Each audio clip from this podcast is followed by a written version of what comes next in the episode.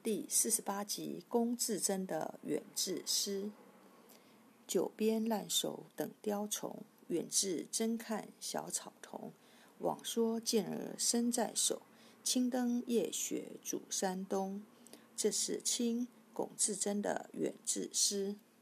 龚自珍，一七九二至一八四一年，清末思想家、文学家，浙江仁和人，今杭州。道光进士，官至礼部主事。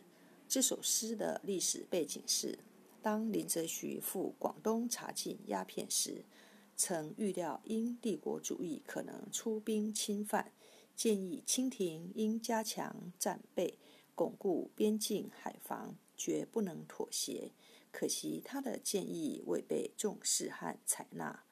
在这种情况下，诗人借喻钟耀明远志。吟诗抒怀，表达自己的思想和心境。诗的大意是说：我纵然通晓兵书，熟悉边境的作战地形和有抗击敌人的具体办法，可是却得不到朝廷的重用。所以，虽有保卫国家的远大理想，但却像中药的远志一样，空有其名。仔细看看其长相。他和普通小草无二样。现在虽有健身好汉的抱负，不平凡的身手，但却像被大雪封阻在山东道上的游子一样，不能前进。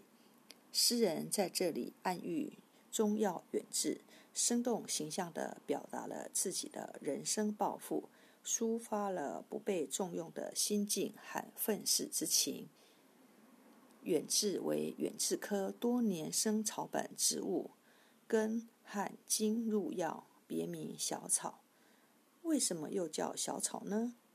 据南朝宋刘义庆《世说新语》在，东晋大臣谢安开始隐居东山不出，后来下山做了桓宣武的司马官。当时有人给桓公送了不少中药。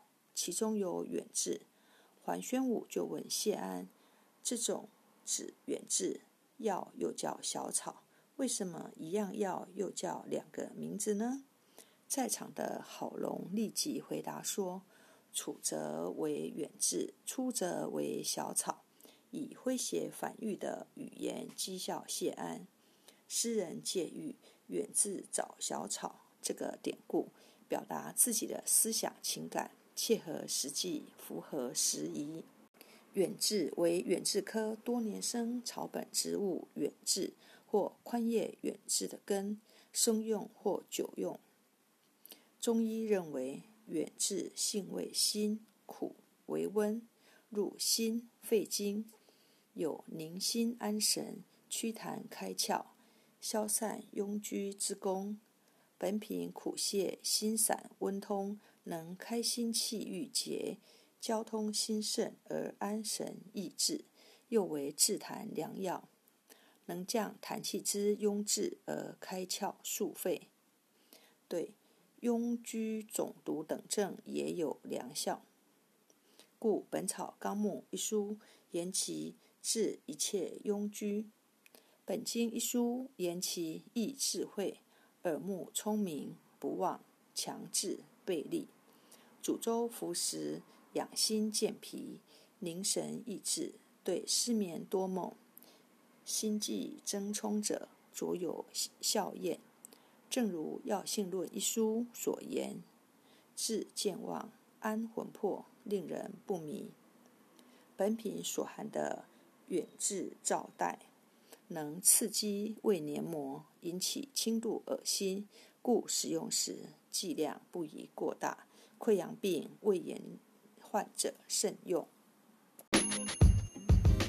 故事说完了，感谢您的收听，我们下次见。